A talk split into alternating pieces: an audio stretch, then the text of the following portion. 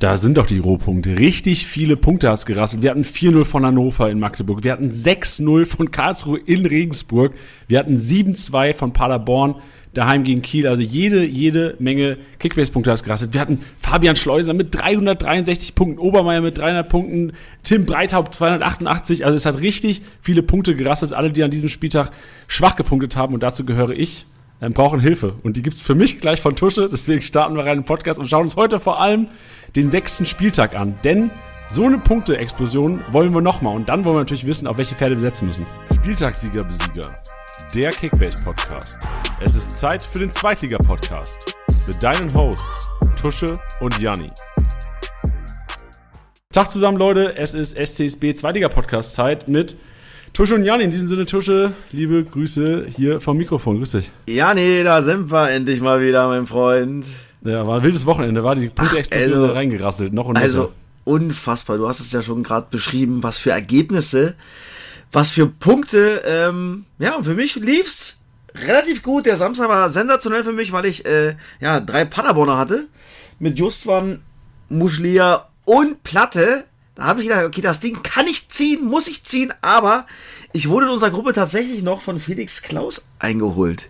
Das nervt mich extrem ab, muss ich sagen. Aber 917 Punkte, das ist okay. Hatte auch nur neun Spieler, die gepunktet haben. Von daher. Und ich habe knapp 300 Punkte auf dich aufgeholt. Das ist das Wichtigste. Das ist die Hauptsache. ja, ey, zu Felix Klaus muss ich noch sagen, also ich finde Respekt, weil er hat auf Karlsruhe gesetzt. Also die Eier ja. hat er auf jeden Fall gehabt und damit Jerome Gondorf und Gersbeck auch einen richtigen Riecher gehabt. Und Badmatz hat auch drin gehabt. Drei Karlsruhe also, drin gehabt. Und dann liefern die Jungs ab. Mit einem unfassbaren Spiel 6-0 bei Jan Regensburg. Aber ich habe es letzte Woche angeteasert, dass der KSC im Kommen ist. Und prompt liefern sie ab. Ja, prompt ist ja und wieder, wieder, jede Woche haben, sprechen wir ihn an. Marvin Wanicek schon wieder mit einer kranken ja. Performance, zwei Assists und 52 Punkte, der Kimmich der zweiten Liga. Ja, das stimmt, ja, also. Und ich bin trotzdem froh, dass ich äh, Justwan habe, weil der nochmal ein Stück weit, äh, ein Stück weit brutaler ist. Der hat 200 Punkte im Schnitt. Ja, schon einfach Rohpunkte. Wenn du denkst, der hat nur einen Treffer gemacht bei diesen 7-2 und trotzdem 264 so. Punkte, ist schon heftig. Wahnsinn, ja. Und, und in, in, in der Liga bis jetzt, in der Saison 1000 Punkte geholt. Junge, Junge, Junge. Unfassbar. Ja, das ist er. Äh, ist, ist 1000 Punkte auch das stärkste? Ja, genau. Er Justwan, der stärkste Spieler der Liga mit äh, äh Wanizek zusammen. Also Justwan fast und heftig. Und Platte, hör mir auf. Platz 1 und 3 ist, ist, bei Tusche im Team. Der ist bei Papa, aber leider nicht von Anfang an. Deswegen habe ich ein paar Punkte verschenkt. Aber ich bin so froh, dass die beiden bei mir sind. Ähm, plus Muschlia, der auch ja Standard spielt und trotzdem auch viele äh, Aktionen hat im Paderborner Spiel. Und Paderborn aktuell natürlich einen unfassbaren offensiven Fußball spielt. Also sie haben jetzt, glaube ich, zu Hause 16 Tore geschossen in drei Spielen. Das ist schon abartig. Also, vor allem, das ich ist echt. Ich habe mir auch mal angeschaut, wie viel Kickbase-Punkte die Teams jeweils gemacht haben, die ersten fünf Spieltage jetzt und Paderborn mit Abstand vorm HSV. Also Paderborn erster mit 8500 Teampunkten, das ist schon ein Brett. Also Bayern in der ersten Liga ähm, hat wahrscheinlich äh, fast so einen Schnitt. Also wie die Paderborner liegen da fast auf, auf Bayern-Niveau, was Liga 2 angeht. Und Hamburg auf Platz 2 mit, ja, sind fast 2000 weniger, Hamburg mit äh, 6800. Also das ist schon eine Riesendifferenz, die man so vielleicht auch nicht erwartet hat am Anfang der Saison. Nee, also dass Paderborn äh, klar Fußball spielt und gerne offensiv spielt, das äh, war mir klar, das wusste ich, dass der Ansatz so ist, aber dass sie bis dato so performen, und die haben natürlich gerade einen richtigen Flow. Also ich bin gespannt, ob sie das durchziehen können. Quizfrage an dich, Tusche. Kickbase schwächstes Team der Liga. Welches Team hat die wenigsten Kickbase-Punkte geholt? Was denkst du? Braunschweig. Fast. Also ganz knapp. Braunschweig auf 17, Bielefeld auf 18. Oh, Bielefeld, oha. Das ist schon erstaunlich. Das ist so wenig Rohpunkten auch. Das, das schockt das echt jede, jede Woche aufs Neue. Das ist echt bitter, ja, muss ich sagen. Also, ähm, aber sie haben auch da den ersten Punkt geholt in Heidenheim. War sehr, sehr glücklich. Ja, Logo, aber es ja. gehört dazu, das ist trotzdem mal ein Anfang. Und jetzt spielt er dann quasi dieses äh, punktschwächste Team gegen das, vor, äh, gegen das zweitschwächste Punkteteam am Wochenende Bielefeld gegen Braunschweig. Aber dazu kommen wir später. Und irgendjemand muss ja da Kickbase-Punkte holen. Genau, du hast gesagt, dazu kommen wir später, weil das wird unser Haupttopic sein heute. Wir besprechen den sechsten Spieltag wirklich im Detail. Ich werde Tusche ausquetschen bis zum geht nicht mehr später. Also Unbedingt. Also Expertise wird angezapft und selbstständig heute wieder Tusches Trio, die emotionale Aufarbeitung des vergangenen Spielers. Wir haben Statistik-Snack, die statistische Aufarbeitung des vergangenen Spielers und abschließend wie immer die Einkaufsempfehlung von mir für die Woche. Und ich habe mir heute ein paar Startelf-Duelle rausgegriffen, die wir auch noch diskutieren werden. Von daher viel Diskussion heute und wir starten die emotionale Aufarbeitung mit Tusches Trio. Tusches Trio.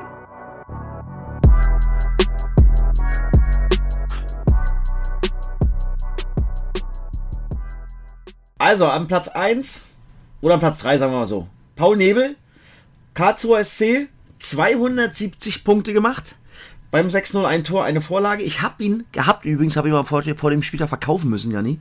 Warum? Weil wen hast du Weil dafür mein behalten? Geld nicht, weil mein Geld nicht gereicht hat. Aber wen hättest du sonst verkaufen können? Das fragt man ja immer gerne. Klünter hätte ich verkaufen können, aber ich habe gehofft, dass er von Anfang an spielt von Bielefeld.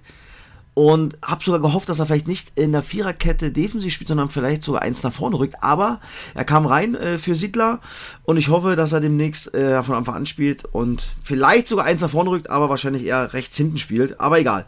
Das war äh, in dem Fall bitter, aber ich hätte es auch nicht anders hingekriegt, weil ich im 3-5-2 gespielt habe in meiner äh, Truppe. Von daher, ähm, ja, Paul Nebel verkauft und ähm, ja, alle, die ihn noch nicht haben oder ihn haben, behalten. Und wenn er auf dem Transfermarkt ist, kaufen, weil 3,2 Millionen sehr, sehr billig. Und äh, der Junge von Mainz ausgeliehen, 19 Jahre, ist jetzt angekommen in Liga 2 und wird ja demnächst weiterhin Punkten, Tore und Torvorlagen machen, bin ich mir sicher. An Platz 2 auch wieder ein KSC-Spieler, auch den hast du angesprochen. Ich glaube, war der Spieler, der die meisten Punkte gemacht hat an dem Spieltag. Fabian Schleusener vom KSC. 363 Punkte, ja, also unfassbar. Zwei Tore, eine Vorlage. Und mit 4,2 Millionen, Jani, brutales Schnäppchen. Ja, die sind alle so günstig. Die Karlsruhe Ja. haben halt äh, richtig, richtig underperformt. Die ersten. Meine- die, haben, die haben uns verarscht, alle Tusche. Die haben die ersten vier Spiele richtig langsam gemacht. Jetzt kann man natürlich äh, nicht verlangen, dass das immer so funktioniert, nicht? Aber Schleuser ist definitiv gesetzt. Paul Nebel ist nach dem Spiel erstmal gesetzt. Darum geht's ja. ja? Und dann hast du erstmal zwei billige Spieler. Klar, wenn die, je nachdem wie groß eure Gruppe ist, äh, kriegst du den Nebel wahrscheinlich für 4,5, Schleusner wahrscheinlich für 6. Dann hast du zwei geile Spieler für 10,5 bis 11 Mille, die erstmal gesetzt sind und erstmal von Anfang an spielen. Also von daher, ähm, bin ich gespannt, ob die bei uns weggegriffen werden, falls sie denn auf den Transfermarkt kommen. Ich glaube, äh, Schleusen hat bei uns auch keiner, oder? Nee, ich glaube, von den Karlsruher haben sich alle relativ früh getrennt zum zweiten Spieltag. Und jetzt gehen sie alle wieder drauf. ja, so, das, das ist doch der Rhythmus in Kickbase, so, muss sieht's das aus. sein. Und der dritte in meinem, in meiner, ja, in meinem Trio ist Raphael Obermeier von Paderborn. 300 Punkte gemacht, 8,5 Millionen wert und ähm, der Junge macht in der ganzen Saison schon eine riesen Performance und macht Punkte ohne Ende. Und ähm, auch da würde ich sagen, wenn man kann, zugreifen, weil der Junge hat einen 142er Schnitt. 712 Punkte in fünf Spielen, ein Tor, drei Vorlagen in vier Spielen und ist als Abwehrspieler äh, gelistet, also kann man sich holen. Ja, echt solide. Und also bei ihm, ich, ich bin echt erstaunt über seine Performance. Er hat letztes Jahr bei, bei Magdeburg, äh, wenn ich es richtig im Kopf habe, ja in der, zwei, in der dritten Liga auch richtig Randale gemacht. Aber dass er das so in die erste, in die Zweitliga bekommt, hätte ich nicht erwartet. Aber also Paderborn, ich glaube, da, da schwimmst du einfach auch mit auf dieser Welle. Also er Definitiv. ein offensiv spielender Fußballer, das tut ihm auf jeden Fall in Paderborn sehr gut. Ja, definitiv, hat sehr, sehr viele Aktionen nach vorne und ähm, ja, ist auf jeden Fall angekommen in Liga 2, definitiv. Und das schon nach fünf Spielen. Hat er keine Probleme gehabt. Und oft ist es ja so, dass die dritte und zweite Liga, das ist dann nicht mehr so ein krasser Unterschied. Ja, also, und dann, wenn, wie du schon angesprochen hast, natürlich äh, von 15 möglichen 12 Punkte holst, wie Paderborn, dann schwimmst du mit und äh, ja, macht's dir alles ein bisschen einfacher. Das war mein aus. Trio, Jani. Bist du Stark. zufrieden damit? Ja, Ich hätte ja gerne alle im Team, ich habe leider keinen. Sehr gut. Ja. Aber sehr gut. Ja, vor allem, also bei Karlsruhe bin ich auf jeden Fall gespannt. Da werden wir nachher auch schon mal reden, wie du es im nächsten Duell siehst. Aber die haben, äh, ich glaube, mit Rostock, HSV und, oh, wer ist dritte? Heidenheim, glaube ich, die nächsten drei Gegner von, von Karlsruhe. Das ist so ein echter, echter Prüfstein. Also da äh, bin ich gespannt, ob man doch vorsichtig sein sollte. Aber das werden wir später ausdiskutieren. Lass uns zuerst zum Statistik-Snack gehen. Statistik-Snack.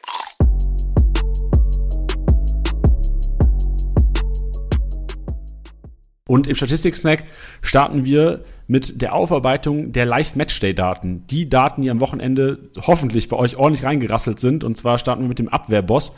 Das ist der Defensivspieler, beziehungsweise ist der Spieler, der die meisten Defensivpunkte, plus fünf geklärt, äh, Zweikampf gewonnen, wichtigen Zweikampf gewonnen, noch und nöcher ähm, gemacht. Und da ist äh, Schonlauf von Hamburg vorne 19 Aktionen, 89 Punkte gemacht. Ähm, wichtig bei ihm, das ist immer, äh, finde ich auch eine interessante interessantes, äh, interessante Erkenntnistusche. Schonlau hatten wir bis jetzt noch nie in dieser Abwehrboss-Kategorie. Ja. Wir hatten immer in der Passmaschine. Genau. Zeigt auch, dass Hamburg doch ähm, einiges defensiv veranstalten musste am Wochenende gegen Darmstädter und da nicht so dieses typische HSV-Spiel aufziehen konnten. So sieht's nämlich aus, Janni. Also komplett äh, richtig eingeschätzt.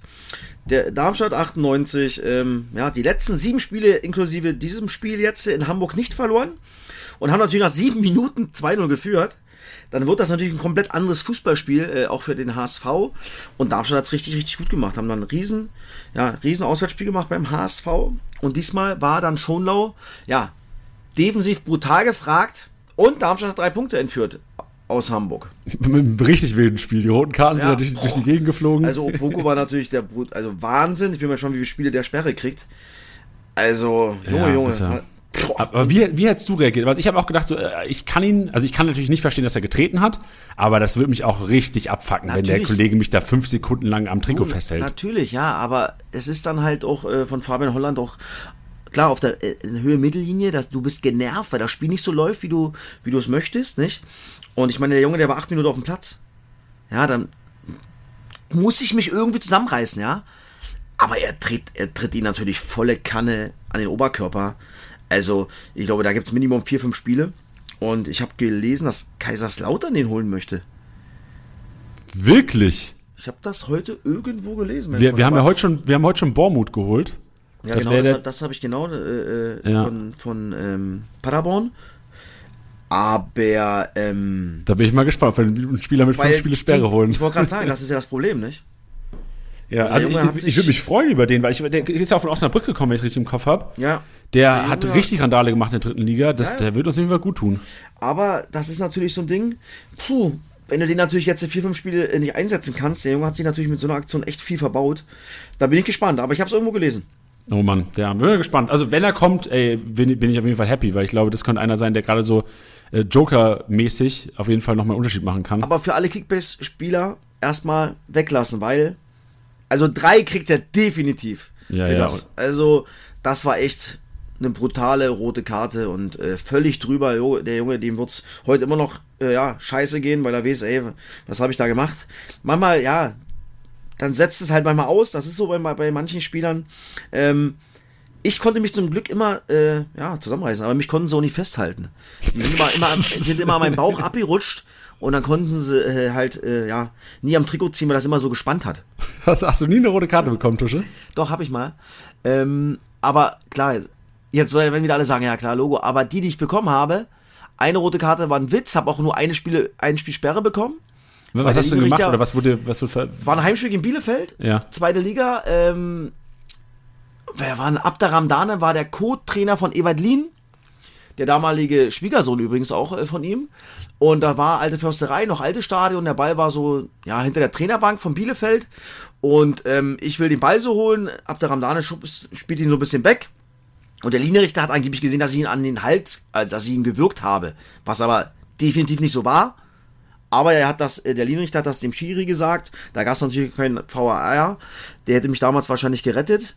Ähm, hab dann rote Karte bekommen, habe aber nur ein Spiel Sperre gekriegt, weil äh, ja aufgrund der Fernsehbilder konnte man sehen, dass das einfach nicht, ja, nicht gestimmt der Fakt war.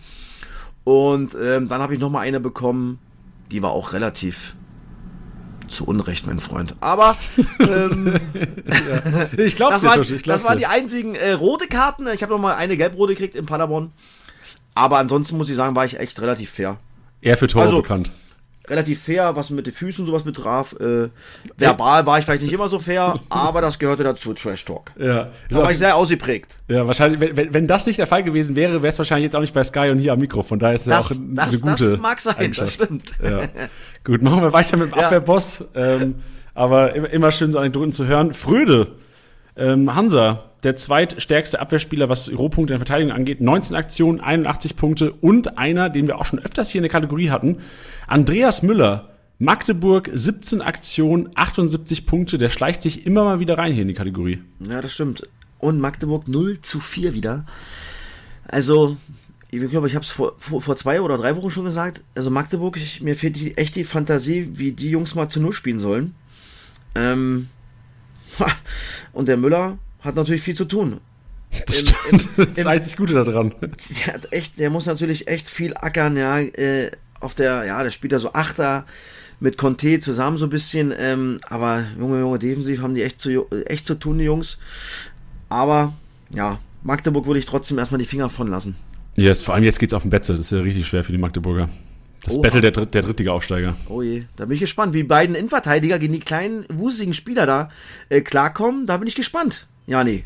Ja, ja. Also Wenn die mal ins Spiel kommen. Ja, ich weiß. Ich, ich habe auch ein bisschen Schiss vor Ito und Cheka am Wochenende. Genau. Ja, also das ist, das kann eklig werden. Aber Lautern hat einen Lauf. Aber Kraus, Tomjak, oh, die werden schon ihre Probleme haben. Ja, ja. Mit den Kleinen. Das glaube ich auch. Also ich bin mal gespannt, was so taktisch äh, da gemacht wird. Also ich sehe auch immer noch äh, die Relevanz für eventuellen Chifji äh, auf der, aber da kommen wir nachher dazu. Da, genau, genau. Du, du, genau. du holst mich schon wieder ab hier, Tusche. Sorry, ich, ich komme wieder Regelflug. Kein Problem.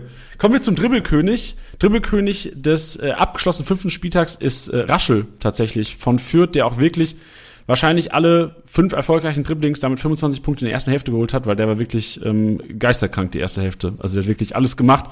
Für das Spiel hat die Kiste gemacht, aber auch außerhalb der Kiste echt stark gespielt. Und Kutucu, vier erfolgreiche Dribblings, 20 Punkte. Bin ich auch gespannt, ob der so weiter liefert und beziehungsweise Sandhausen sich jetzt wieder fängt.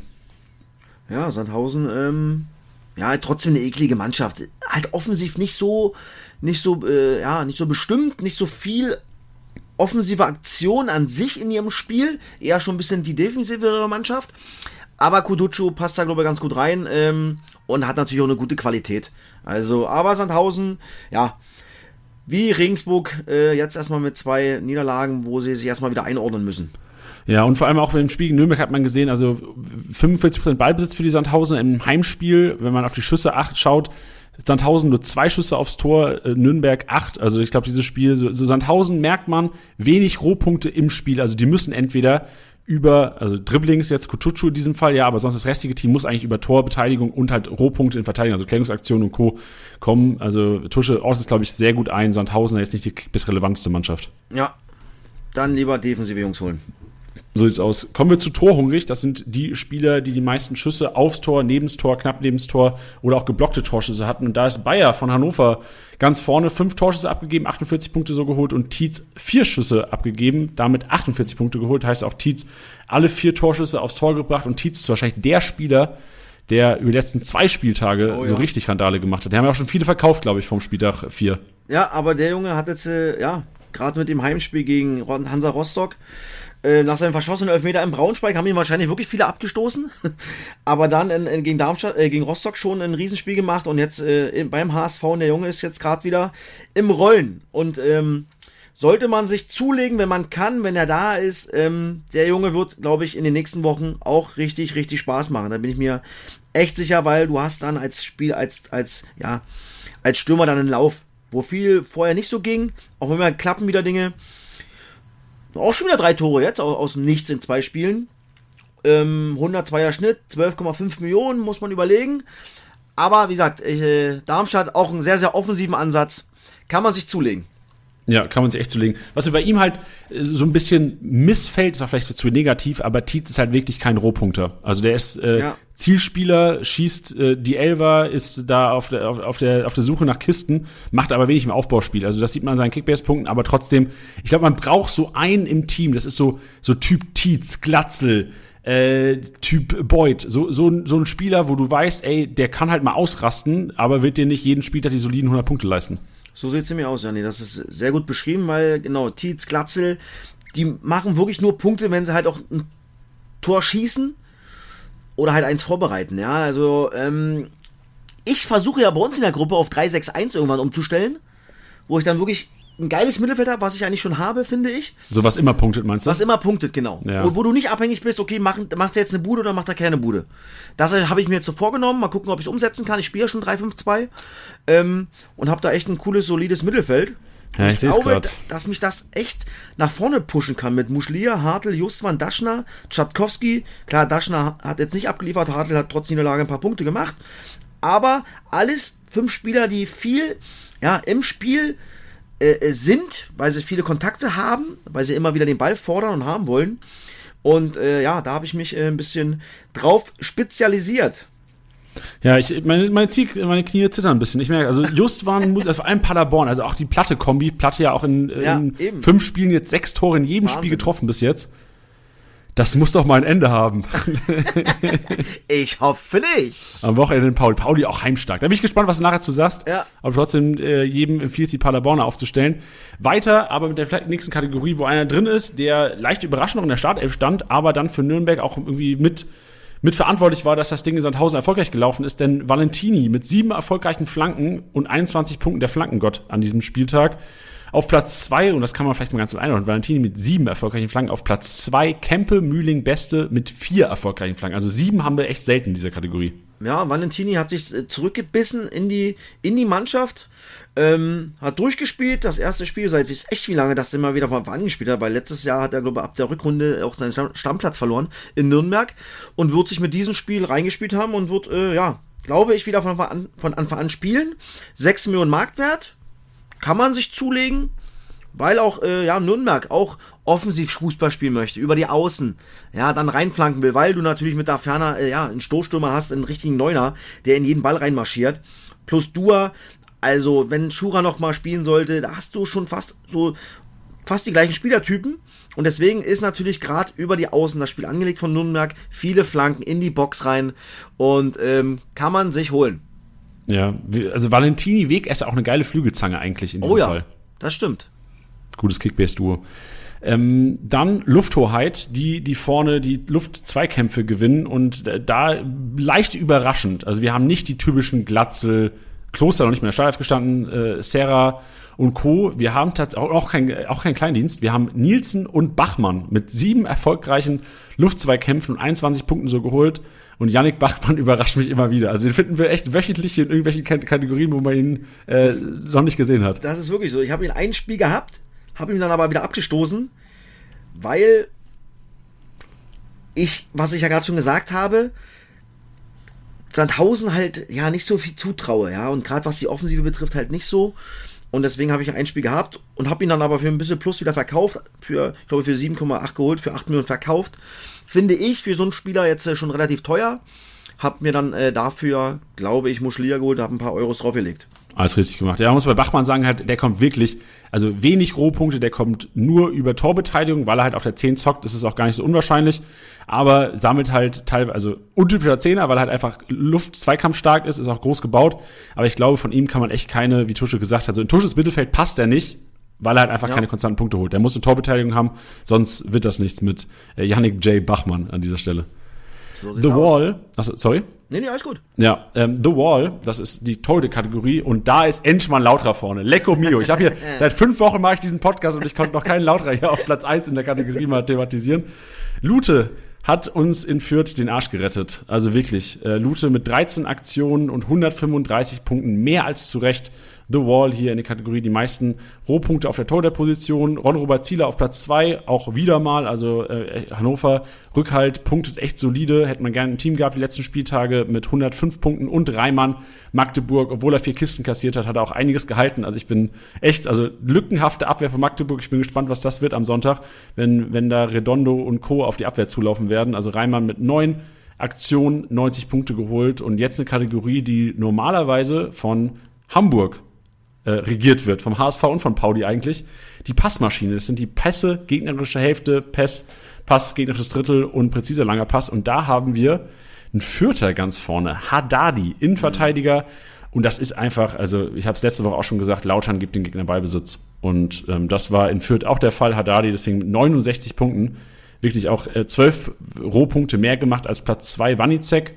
Itter auf Platz 3 zeigt auch wieder, führt da über die linke, also linker IV Haddadi, Linksverteidiger Itter. Viel Randale gemacht gegen die Lautra, viel ähm, Ball hin und her geschoben, so ein bisschen Handball-Style. Und Busch von Heidenheim ist mit drin, hat mir auch sehr gut gefallen. Und also Busch und auch Sessa hat mir, haben mir beide richtig gut getaugt. Ich habe mir die Highlights angeguckt. Die waren immer wieder mit am Ball, haben äh, für Furore gesorgt, hätten auch sicherlich ein, zwei Kisten machen müssen in dem Spiel. Und Hoffmann von Düsseldorf, eigentlich auch so der Aufbauspieler bei der, bei der Fortuna.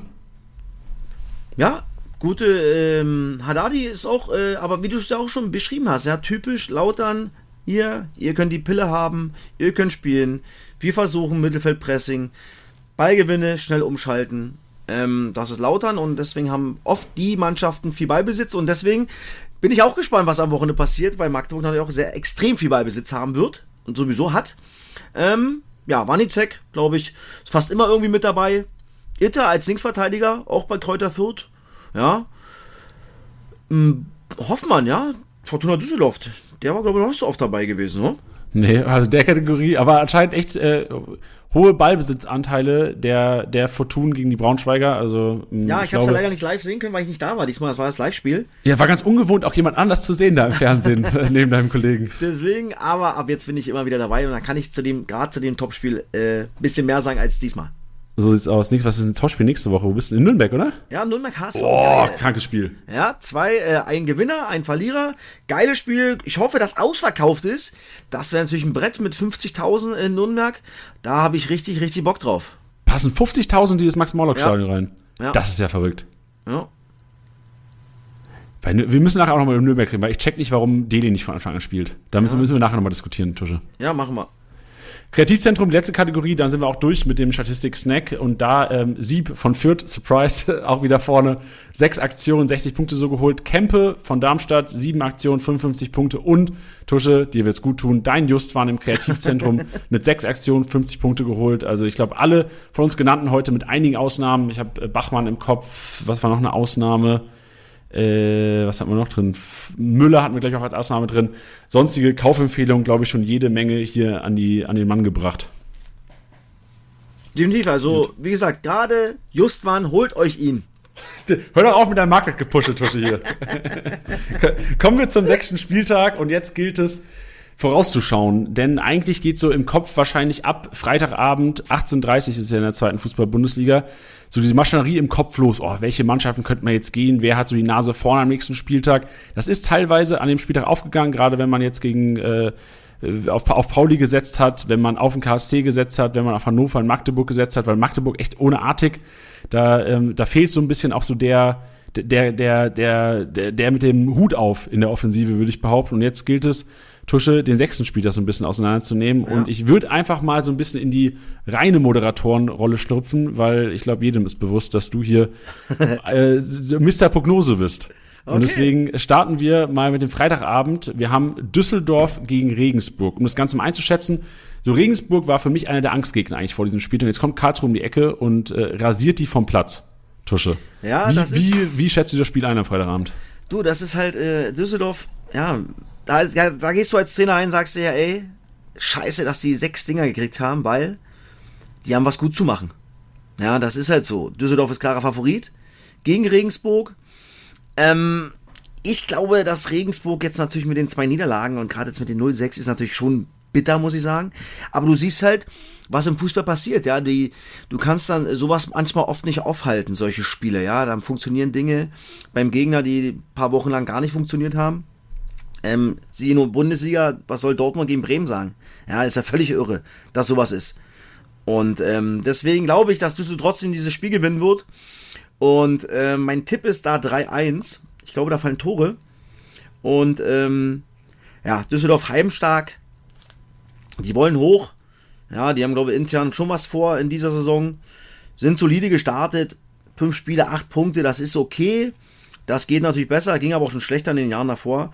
Ähm, und trotzdem glaube ich, dass es ein Heimsieg wird. Also da würde ich auf Düsseldorf gehen, was die Spieler betrifft. Ja, und ähm, ich habe mir die Auswechslung auch mal angeschaut, wer so reingekommen ist, wer vielleicht früh ausgewechselt wurde. Im letzten Spiel Appelkamp relativ früh rausgegangen, Hendricks gekommen und auch ähm, Ruven Hennings relativ früh rausgegangen, also für Ginczek. Ich würde jetzt nicht behaupten, dass Hendricks nicht startet, aber ähm, vielleicht kann man mal einen Hendricks im Hinterkopf haben, vielleicht auch einen Pedersen. Christopher Pedersen auch relativ, ist auch gekommen in der 80. für Kovnacki. Äh, also vielleicht eventuell paar Abänderungen in der Startelf, weil wir Kickbase-Manager können das Spiel ja einsehen. Die Aufstellung muss so erst. Aus. Genau, 17.30 kommt die Aufstellung raus. Ihr habt eine Stunde, um quasi noch euer Team anzupassen. Also sollten da Veränderungen in der Startelf sein. Also ich, ich würde behaupten, Felix Klaus nicht zu 100% gesetzt, obwohl er eine sehr starke Partie gemacht hat gegen die Braunschweiger.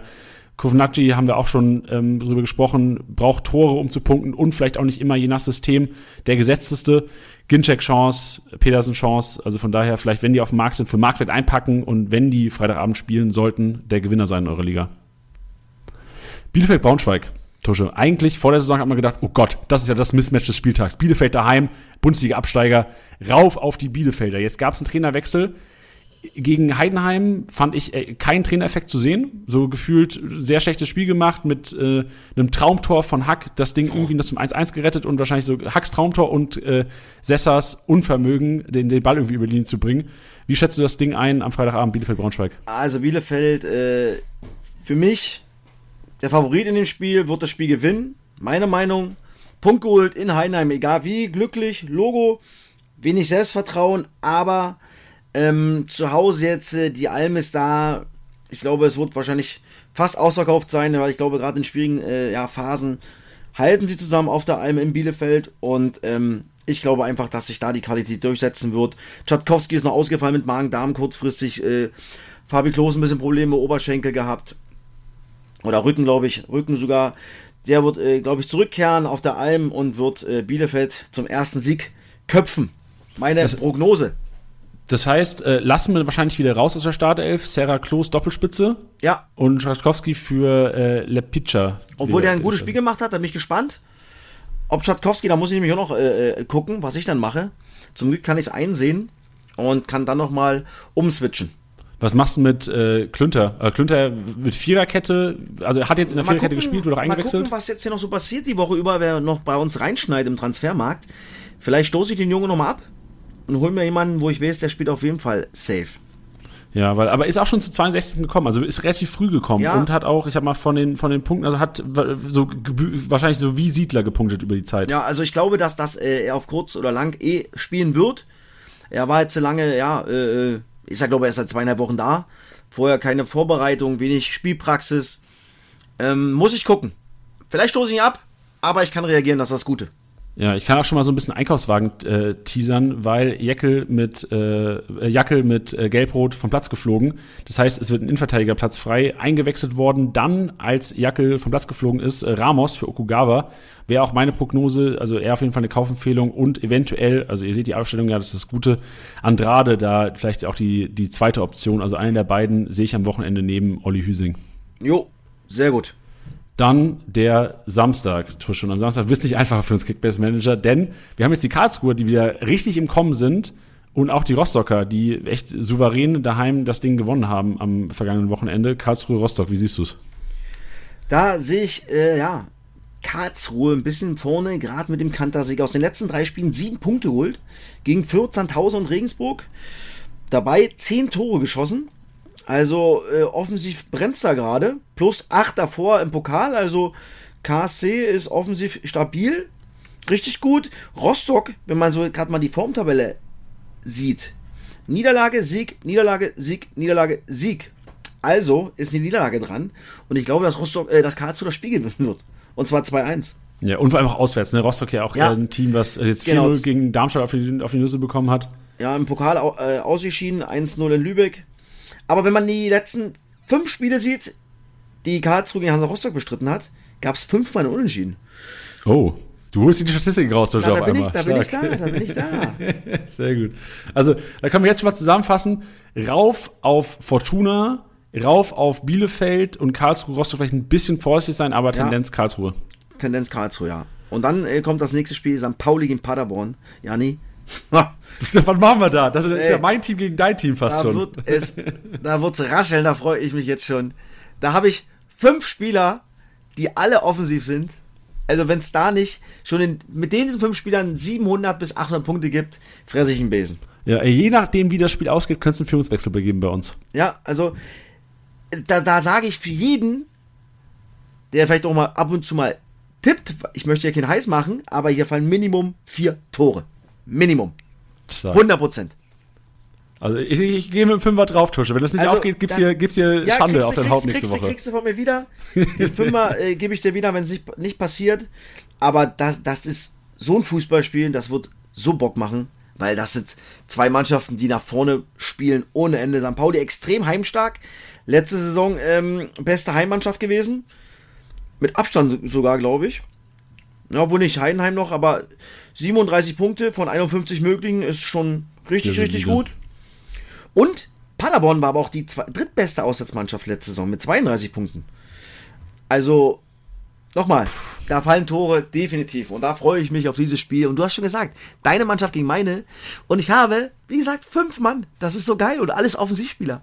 Ja, und ich habe ich hab die Defensive. Ich habe Paccarada, ich habe Heuer von und Eingestein, meine Offensive. Aber Paccarada ist ja auch fast offensiver, kannst du mitzählen. Ich wollte gerade sagen, das ist ja eigentlich auch ein Zehner, ja. Also. Ja. Das wird ein fantastisches Spiel. Frage noch, ja? Smash gerne? wieder im Tor. Smash wieder im Tor, ja. Burchard wieder nicht. Jetzt ja. zwei Tore kassiert. Ähm, Anzeichen für einen Wechsel oder glaubst du wieder Smash? Ich glaube wieder Smash. Top. Ich meine, lag ja nicht an ihm. Also war ja kein. Torwartfehler oder sowas. Ich also glaube, glaubst du, wenn Torwartfehler passiert, dann, dann eventuell? Kann es sein. Kann es sein. Aber ähm, ja, Smash macht es ordentlich. Und wieder, wenn es nicht äh, irgendwas Brutales gibt, wird er, glaube ich, erstmal seinen Platz verteidigen im Tor. Gut, dann Darmstadt, formstark gegen Heidenheim. Auch unfassbar formstark. Also irgendjemand muss ja verlieren, Freunde. Boah, das ist so, ich muss sagen, Darmstadt hat natürlich einen Megalauf, ja. Also das ist echt richtig, richtig gut. Gerade zu Hause ist Darmstadt echt geil, ja. Und auch viele Tore immer, ja. Da wird von, von vornherein draufgegangen, da wird gepresst. Auch letzte Saison 42 Tore in, in 17 Heimspielen geschossen, drittbeste Heimmannschaft, Darmstadt. Und Heidenheim war auswärts letztes Jahr nicht so besonders. Platz 14 nur übrigens, mit 18 Punkten nur, ja. Also Tendenz pro Darmstadt. Und ich glaube auch da, dass da trotzdem Tore fallen werden. Ja, da sage ich Minimum drei Tore. Und ich glaube, dass Darmstadt das Spiel 3-1 gewinnt. Stark. Und kurze Frage zu Patrick Pfeiffer. Er hat gespielt für Zimmermann, weil er Vater ja. geworden ist. Kiste gemacht, jetzt wieder sicher Puh. gesetzt. Ist halt ist ein bitteres Ding jetzt äh, äh, für einen Trainer. Jetzt musst du überlegen, was machst du denn jetzt, nicht? Bestrafst meine, du den, der ein Kind bekommen hat? Ja, ich meine, er hat natürlich äh, Pfeiffer in Hamburg äh, ausgebildet, äh, macht natürlich direkt das 1-0 bei der Ecke. Da ist er natürlich brutal. Da bin ich auch sehr gespannt, Janni, was äh, Thorsten Lieberknecht macht. Aber Pfeiffer, Pfeiffer war doch Abwehrchef letztes Jahr so richtig. Ja, ja, oder? Logo. Genau. Ich meine, der wollte, ich glaube, Stuttgart wollte ihn haben. Äh, ähm, obwohl, ey, es passt ja, mein Schatz. Ey, sorry, weil Chiasula fällt ja aus. Ah. Also ist die Dreierkette, hat Thorsten Lieberknecht ja doch Glück. Stimmt, der ist einer, einer von den roten Karten. Genau. Das kann dann für Chiasula dann danach die Woche wieder bitter sein, dass er dann vielleicht äh, rausrotiert, wenn das Spiel denn vernünftig läuft. Weil da sehe ich eine riesen Upside für Patrick Pfeiffer am Wochenende, weil du hast ja den Flankengott, ja Niklas Beste, auf der anderen Seite, die ja durchgängig versuchen, irgendwie Kleinschmidt zu finden. Ja, natürlich. Das wird auch ein schönes äh, Duell, die beiden, muss ich sagen. Die beiden Zyklopen da. Da wird es ordentlich rascheln. die Giraffe gegen Zyklop. Genau. und deswegen äh, ist die Dreierkette ja safe. Zimmermann kommt für Kasula rein und dann bleibt's. Stark. Aber dann Patrick Pfeiffer schon zentral wahrscheinlich, oder? Weil ich glaube, das glaub ist für Kickbase relevant, dann, ja. wenn er da die Kopfballduelle gewinnt. Ja, glaube ich auch. Oder halt verliert, dann oder, schlecht natürlich. Obwohl Zimmermann könnte ich das auch zutrauen. Die Konstellation gab es ja so noch nicht. Müssen wir beobachten. Ich versuche hinzugucken, weil ich auf dem Weg bin nach Nürnberg. Aber ich werde mir es auf jeden Fall im Zug angucken. Und dann kann ich dir nächste Woche oder euch dazu nächste Woche was sagen. Und um Tusche auch noch zu diskutieren, Heimspiel Manu ist gleich aufstellen. genau, definitiv. Also, das wissen alle Podcast-Hörer inzwischen. Ich wollte gerade sagen, die musst du natürlich äh, definitiv aufstellen. Gut, du bist auf dem Weg nach Nürnberg und da findet das Topspiel statt am Samstagabend. Nürnberg HSV, was machen wir? Stellen wir Nürnberger auf überhaupt? Ja, Logo, klar. Wenn ich, wenn ich jemanden habe, muss ich ja. Aber Nürnberg hat letztes Jahr das Spiel 2-1 gewonnen, das Heimspiel. Aber der HSV ist natürlich, hat auswärts echt auch stabil. Außer in dem letzten Spiel, das war auch ein Topspiel. Kurz vor Schluss gewonnen. Ich glaube, Nürnberg hat das Tor gemacht. Letztes Jahr. Nee, Handwerker war es, genau. Mit, mit dem rechten Fuß übrigens. 88. Minute. Ähm, ah, ich will ja immer beim Topspiel immer Tore sehen, nicht? Wie viele Tore? Immer, ich sehen wir wieder richtig viele Tore. Ich will immer Tore, Tore, Tore sehen. Ja, verstehe ich. Aber ich glaube, dass dies, diesmal da nicht so viel passieren wird. Ja, ähm, ich glaube, da 1-1 ist da irgendwie mein Tipp. Ich hoffe natürlich auf ein 4-4, auf ein 5-5 von mir aus. Oder was auch immer. Aber das ist so ein Spiel, das kann ich so gar nicht einschätzen. Oder schwierig, muss ich sagen. Ja, könnte aber wieder so ein bisschen Rohpunktespiel für den HSV werden, oder? Ja, ich glaube, ich glaube, dass es ein anderes Spiel wird wie gegen Darmstadt weil Darmstadt äh, hat schon hochgepresst, ist schon vorne drauf gegangen, damit hat der HSV ein bisschen Probleme gehabt. Ich glaube, Nürnberg wird vielleicht ein bisschen mehr, ein bisschen defensiver stehen, vielleicht ein bisschen ähm, im Mittelfeldpressing und, und dann halt Hamburg wieder den Ball geben und da äh, versuchen, dann äh, in den richtigen Zonen den Ball zu gewinnen und umzuschalten, damit du ein bisschen Tiefe bekommst in das Spiel, weil sie natürlich damit Dua, wenn er denn anfängt, echt viel Tempo hast im Spiel. Ähm, ja, das ist so ein Spiel. Ah, zum Glück habe ich äh, gar keine Nürnberger und gar keine Hamburger. Also von daher betrifft mich das nicht. Aber für die User, die die haben, ah, schwer. Aber dann eher HSV, was die Punkte betrifft. Ja, die Rohpunkte. Ne? Also Nürnberger ja. müssen ja schon wahrscheinlich eine Torbeteiligung haben oder halt sehr viel in der Verteidigung genau. klären, um da auch nicht zu punkten. Ja, also Nürnberg eher Defensivspieler, HSV, Rohpunkte. Dann wird, glaube ich, wieder äh, äh, Schonlau, Reis, wie sie alle heißen, äh, wieder online Muheim. sein. Muheim, ja. genau, mit Punkte, Punkte, Punkte. Punkte, Punkte, Punkte gibt es hoffentlich auch am Sonntag mit FCK, wenn es gegen Magdeburg geht. Jetzt bin ich gespannt, was sagst du am Sonntag? Ah, wenn ich mir so, so oh, Magdeburg, echt, das ist echt verrückt, nicht? Ja, ich finde den Ansatz wieder weiterum echt geil. Aber der bringt hier aktuell in Liga 2 null Punkte, ja. Also, ja. oder wenig Punkte, ja. Ähm, und Lautern ist, ist halt gerade zu Hause schon stabil, nicht? Also überhaupt stabil. Ich meine, die haben 10 Punkte von 15 möglichen geholt als Aufsteiger. Das ist äh, ein mega Saisonstart. Ähm, Dirk Schuster hat angekündigt, auch noch drei Spieler zu holen. Jetzt haben sie einen mit Bormut geholt. Ähm, bin gespannt, was sagst du eigentlich, wo der, eigentlich kannst du zu dem Spiel was sagen, wo soll denn der eigentlich spielen? Ja, Baumut sich nicht in der Startelf, muss ich ehrlich sagen. Ich, ich glaube, die Lauter haben gecheckt, also äh, Tomia kurz jedes Spiel eine gelbe Karte. Ich glaube, er hat schon drei gelbe Karten, äh, inzwischen in fünf Spielen.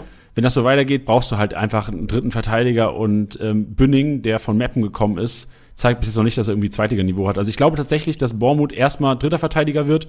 Sollte aber dann jemand gesperrt sein und er ähm, überzeugt oder jemand verletzt sich, du brauchst einfach einen dritten Innenverteidiger, also der irgendwie Zweitliga-Qualität hat.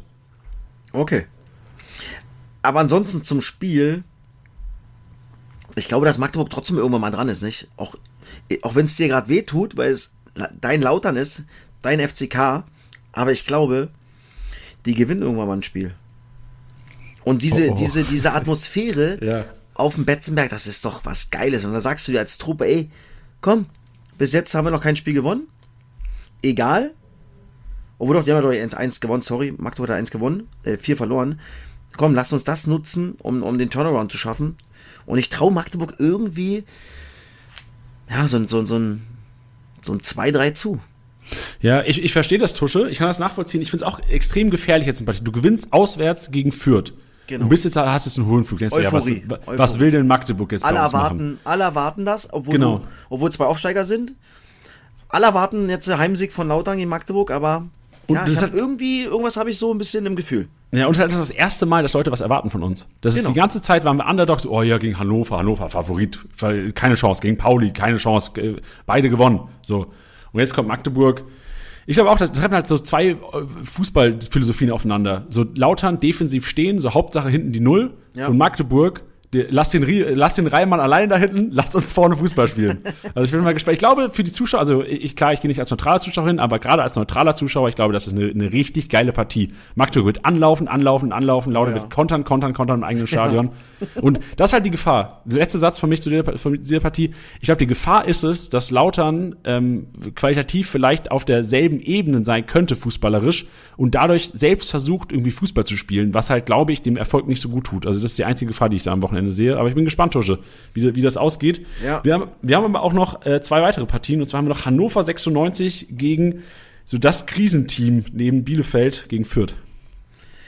Boah, also Fürth noch gar kein Spiel gewonnen, auch völlig verrückt. Hannover jetzt mit zwei Siegen gegen Regensburg und Magdeburg und zu null. Ähm, da sehe ich Hannover vorne, ja. Ähm, ja. Ich glaube, die haben sich gefangen. Kerki gar nicht gespielt. Schaub gar nicht gespielt. Boah, der ist eingewechselt. Also, da wurde echt viel geändert, ja. Also Stefan Leitl hat echt viel durchgewirbelt. Junge Spieler reingeworfen. Tresoldi mit 17.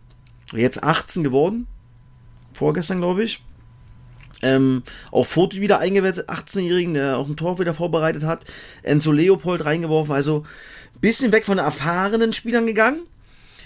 Und das wird sich, glaube ich, erstmal nicht ändern, ja. Und ähm, ich glaube, dass Kräuter Fürth, ja, das Spiel auch wieder verlieren wird.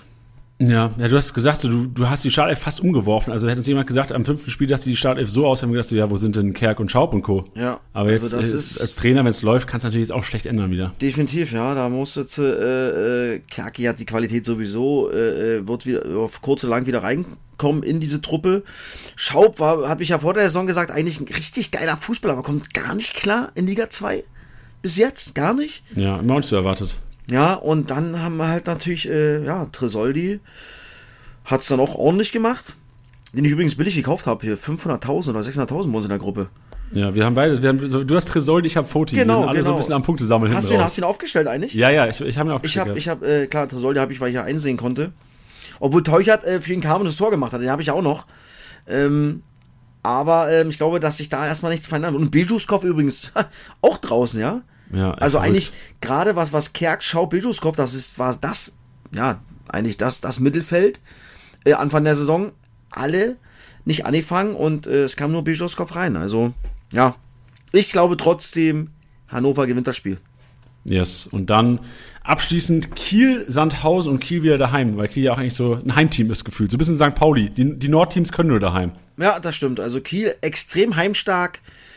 Also, wenn ich mir mal die letzten Spiele also angucke, sehe ich nur zweimal rot. Die haben ein- einmal gegen KSC verloren in Paderborn. Das war im März gegen Paderborn. Seitdem hat Kiel mit Freundschaftsspielen und sonstiges kein Heimspiel mehr verloren.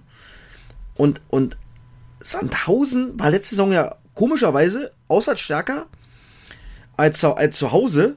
Warum auch immer.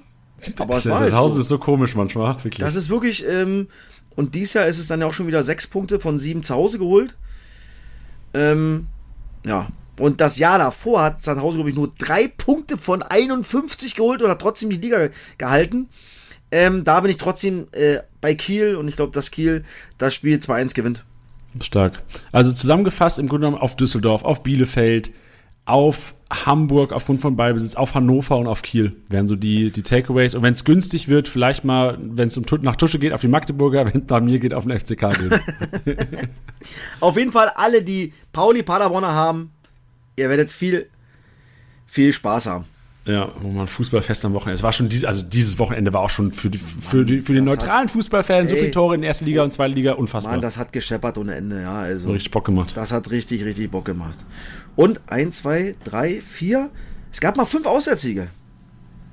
Das war bis jetzt die höchste Quote. Ja, oh Mann, ich noch, wir, wir werden unsere Thesen noch umgeschmissen. Aber ich glaube, Ich jetzt glaub mit der Prognose auf den sechsten Spieltag, das war eine Ausnahme. Ja, das glaube ich auch. Obwohl, wenn du die Ergebnisse siehst, du kannst es, ja. Es, du kannst es nicht tippen, nicht einschätzen, das ist einfach. Das ist das Geile an dieser verrückten Liga. Vielleicht sollten wir einfach so ein Intro machen, wo man einfach sagt, das ist Kickbase äh, Podcast mit Tusche und Janni. Freunde, wir sagen es jeden Podcast, man kann die Liga nicht einschätzen. Macht selbst. Kannst du auch nicht, nach, selbst nach fünf Spieltagen kannst du es nicht. Ja, das stimmt. Wenn du, äh, äh. Also, wenn Regensburg und Heidenheim die, diese Spieltag nicht gewinnen, dann weiß ich auch nicht. Also wirklich. Das Ja, ja, ich wilde Kiste. Aber hält alle Li- Kickbase-Ligen spannend, weil ja, man weiß ja nicht mehr, was man bekommt. Man, Genau. man geht auf Packerada und auf einmal kommt da ein 50er, äh, 50er Punkte raus am Wochenende. Nein, jetzt hör auf zu heulen, weil er einmal 50 Punkte nur gemacht hat. Ich habe hohe Ansprüche an den Kollegen. Ja, ja. Das, ist mein, das ist mein Pferd, der muss mich, der muss mich hinziehen zum, Spiel, zum Saisonsieg. Sehr gut. Gut, dann kommen wir zu meinem Einkaufswagen und den Kaufempfehlungen für diese Woche. Jannis Einkaufswagen.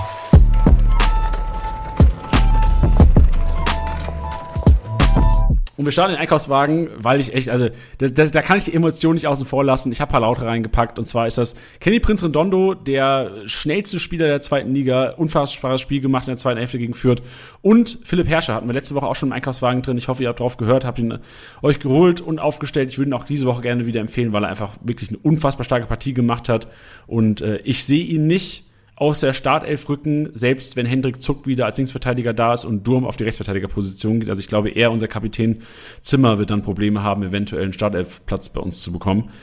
Bei Düsseldorf würde ich gerne äh, Gavory reinwerfen, Torschütze und Vorlagengeber und Aktivposten bei den Düsseldorfern. Und äh, Tusch hat es gesagt, es geht im Heimspiel am Freitagabend gegen Regensburg. Ich sehe da eine riesen Upside für diese Woche. Und beim HSV durch die rote Karte sehe ich eventuell Baccariata am Wochenende in der Startelf in Nürnberg, der auch schon in der Relegation in der Startelf war und letzte Saison, glaube ich, auch, Tusche, du hast das wahrscheinlich noch besser im Kopf, aber war eigentlich fast gesetzt schon, bevor Königsdörfer da war letztes Jahr, oder? Ja, definitiv. Und ähm, hat jetzt ja auch die rote Karte. Mal gucken, wie viele Spiele er bekommt. Und jetzt wird wieder Jatta sein, obwohl sie ja äh, Dompe oder wie? Dompe heißt der da? Das gucken wir schnell nach. Dompe, glaube ich. Jean-Luc Dompe Ah, der Franzose. geholt haben, den Franzosen. Übrigens auch schon 52, Punkt, äh, 52 Minuten bekommen hat. Also kann natürlich auch sein, dass der anfängt.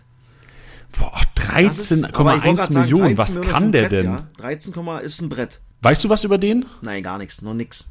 Bin ich gespannt Alter. am Wochenende. Ich bin ja da.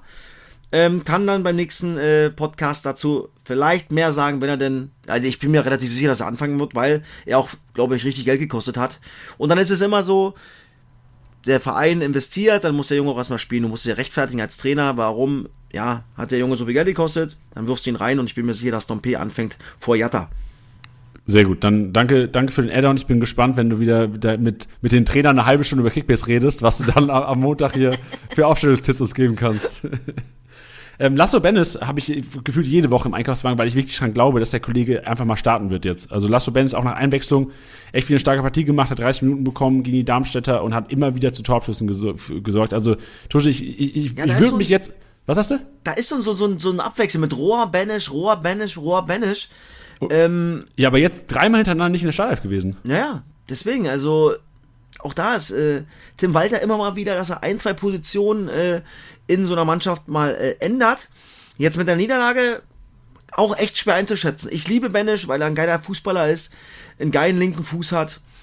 Ja, aber echt schwer einzuschätzen. Ja, vielleicht, vielleicht kannst du kurz mal Tim Walter anrufen, Tusche. Ein Startelf-League wäre mal angepasst hier im Podcast. Gut, kommen wir zu Hannover. Und äh, bei Hannover hat Tusche ja auch schon gesagt, da haben einige überraschend in der Startelf gestanden, oder beziehungsweise überraschend, wenn man sich vor der Saison das überlegt hat. Äh, Tresoldi gestartet, würde ich auch gerne mal reinwerfen. Und Enzo Leopold, zwar angeschlagen runtergegangen, da muss man jetzt gucken, wie sich das verhält unter der Woche. Aber äh, überragende Partie gemacht. Also viel aktiver als Fabian Kunze, viel aktiver als Harvard Nilsson, also wirklich stark. Und auch Moroja. Wir hatten ihn hier vor, ich glaube, drei, vier Wochen schon mal Einkaufswagen drin. Hat sich wirklich durchgesetzt, eventuell auch noch zu günstig und war sogar am, Wochenende aktiver als unser Rohpunkte-King hier, Köhn. Derek Köhn, nicht die überragendste Partie gemacht, über die linke Seite, Moroja viel aktiver, über die rechte Seite auch mit dem Tor. Also die, die würde ich auf jeden Fall mal reinschmeißen. Äh, bei Sandhausen, der Rechtsverteidiger, ich habe ein Interview gesehen mit Dennis Diekmeyer. Diekmeyer fällt weiterhin aus. Äh, Aidini, deswegen Rechtsverteidiger bei Sandhausen ist jetzt einfach, also der spielt halt. Sandhausen, ich glaube, Kickbase Punkte relevant und so ein Tor wird er nicht nochmal machen in den nächsten wahrscheinlich Jahren, was ja. er da für eine Kiste abgefackelt hat. Aber wird zuerst mal spielen und solltet ihr noch günstige Startelfspieler benötigen, ist das auf jeden Fall the way to go. Beim KSC-Tusche. Badmatz gestartet. Rapp reingekommen, eine richtig starke Partie gemacht. Jetzt hast du eine, eine Startelf, die eigentlich funktioniert. Badmatzer genau. sicherlich trotzdem läuft viel im Pressing äh, sehr aktiv, aber Rapp wahrscheinlich auch geholt für die Startelf. Wen siehst du in, Start, in der Startelf? Meine Einschätzung ganz kurz, ich sehe Rapp. Ich bleibe, das, also ich sage, dass es so bleibt. Du glaubst selbe Startelf aufgrund ja. von Erfolg? Ja, das ist dann manchmal so, klar, du willst ihn Rapp eigentlich vorne als, als, als Startelf-Spieler haben, vor der Saison verletzt, die anderen machen es gut und du weißt aber, du kannst ja auch so ein Spiel verändern mit so einem Spiel, mit so einem Spielertyp. Der macht es dann aber auch gut. Das ist in dem Moment, ja, Pech für Rapp, aber gut für die Mannschaft, dass er trotzdem sofort funktioniert. Und dann sagst du jetzt, okay, von wem habe ich mehr, wenn ich ihn reinbringe? Und dann glaube ich, dass Badmatz anfängt und Rapp wieder von der Bank kommt. Stark. Gut, dann nächste Kaufempfehlung kommen aus Braunschweig. Und da äh, und zwar hat mir die Flügelzange, die defensive Flügelzange bei dem beim HSV, äh beim HSV, beim wie heißt es? BT BTSV BTSV, fast. HSV, BTSV richtig gut gefallen und zwar die eingewechselte Flügelzange. Und zwar ist das der Kollege Donkor, der dann auch getroffen hat für die Braunschweiger und Marx, der auch richtig Randale gemacht hat als Rechtsverteidiger ähm, würde ich einfach mal reinschmeißen. Das sind jetzt keine, die, wo ich das wieder erwarte, aber es sind einfach zwei, die mir aufgefallen sind, als ich mir das Spiel nochmal angeguckt habe. Beide sehr aktiv und ich bin gespannt, ob Donkor den Startelf-Einsatz bekommt gegen die Bielefelder am Wochenende. Wird er 100%, weil Tor gemacht. Erster Punkt geholt. Und Janni, der ist bei uns in der Gruppe auf dem Transfermarkt. und kostet Bald, nur 1 ne? und kostet nur 1,6. Ey, deswegen, das ist eine kranke Kaufempfehlung. Du hast da so günstige Starter sind ich echt, die sind echt selten in der zweiten Liga. Deswegen ja, müsste, wird da wird er wahrscheinlich nicht günstig bei uns in der Liga. Das wird er nicht und der wird definitiv anfangen, weil er hat A, immer fünf Einsätze, er wurde immer eingewechselt. Und jetzt hat er von Anfang an gespielt, die haben den ersten Punkt geholt, haben die ersten Tore geschossen, er hat eins davon geschossen, ähm, fängt safe an gegen Bielefeld. So sieht's aus. Stark. Und abschließend, Ramos habe ich schon thematisiert, wird der wahrscheinlich Jackelersatz. Klünter gegen Siedler haben wir auch schon thematisiert. Und ich würde bei Pauli gerne noch äh, Zander reinschmeißen. Äh, Salikakis, Rechtsverteidiger gewesen, jetzt die ersten paar Spieltage, aber ich sehe eine Chance für Zander, auch aufgrund echt des schwachen Auftritts und der frühen Einwechslung von Zander im Auswärtsspiel bei Hansa. Ey, und dein Kumpel Schlappi bei uns in der Gruppe hat ihn gerade verkauft. Saliakas. Aha, ja, ja, der hat, der hat, der, der, der hört hier live mit. Ich habe ihn auf Lautsprecher, Tusche. Der Ach so, will die- ja? Sehr der, will gut. der will die Infos von dir immer direkt haben. Nee, was? Nee, habe ich noch keine Infos, aber ähm, ja, kann schon sein. Ja, kommt drauf an. Jetzt kommt natürlich äh, Paderborn. Huh. Das wird natürlich ein Brett. Aber warum nicht? Das ist ja verrückt. Ich gucke gerade mal sein Team. Also der hat äh, Saliakis verkauft und geht jetzt. Ah, der muss ja was vom Markt holen noch. Na klar, aber das wird ja nicht so einfach. Nee, weil da, da sind nämlich äh, Tusche und Janni noch ganz vorne mit dabei. Stark. Es wird nicht billig. Yes, sehr gut. Schön, Tusche. Das war mal wieder ein Vorbereitungspodcast. Also ich bin auf jeden Fall bestens vorbereitet. Ich weiß, auf welche Teams ich setzen werde und hoffe natürlich, dass äh, neben dem FCK auch wichtig, eigentlich wichtiger für meine Kickbase-Punkte wäre Pauli gegen Paderborn. Dass Pauli mal schön zu Null spielt am Wochenende. Niemals. Das Ja. passiert nie. Nee, das glaube ich. Keine- also Paderborner. Offensive ist ja unfassbar schwer zu Ja, stoppen. keine Chance. Gut, die Hoffnung stirbt zuletzt. Tusche, So in diesem Fall äh, wünsche ich dir eine geile Woche und viel Spaß Ebenso. in Nürnberg am Samstag. Oh ja, danke schön. Da habe ich, ja, da freue ich mich tierisch drauf. Mal sehen, was für eine Laune du hinfährst, nachdem Pauli Paderborn gespielt hat. Oh ja, ich, ich bin ja währenddessen im, im, im Zug und freue mich auf meine Rohpunkte. Äh, und äh, auf meine sag- Tore von Platte, Muslia und Justman. Ey, wenn die alle treffen, Tusche, kann- dann, dann ist der Samstag für mich gelaufen. Sehr gut. Super, dann Also, eine schöne Woche dir. Wir hören uns nächste. Woche hier wieder. Ciao, ciao. Mach's gut, tschüss. Das war's mal wieder mit Spieltagssieger Besieger, der Kickbase Podcast. Wenn es euch gefallen hat, bewertet den Podcast gerne auf Spotify, Apple Podcasts und Co.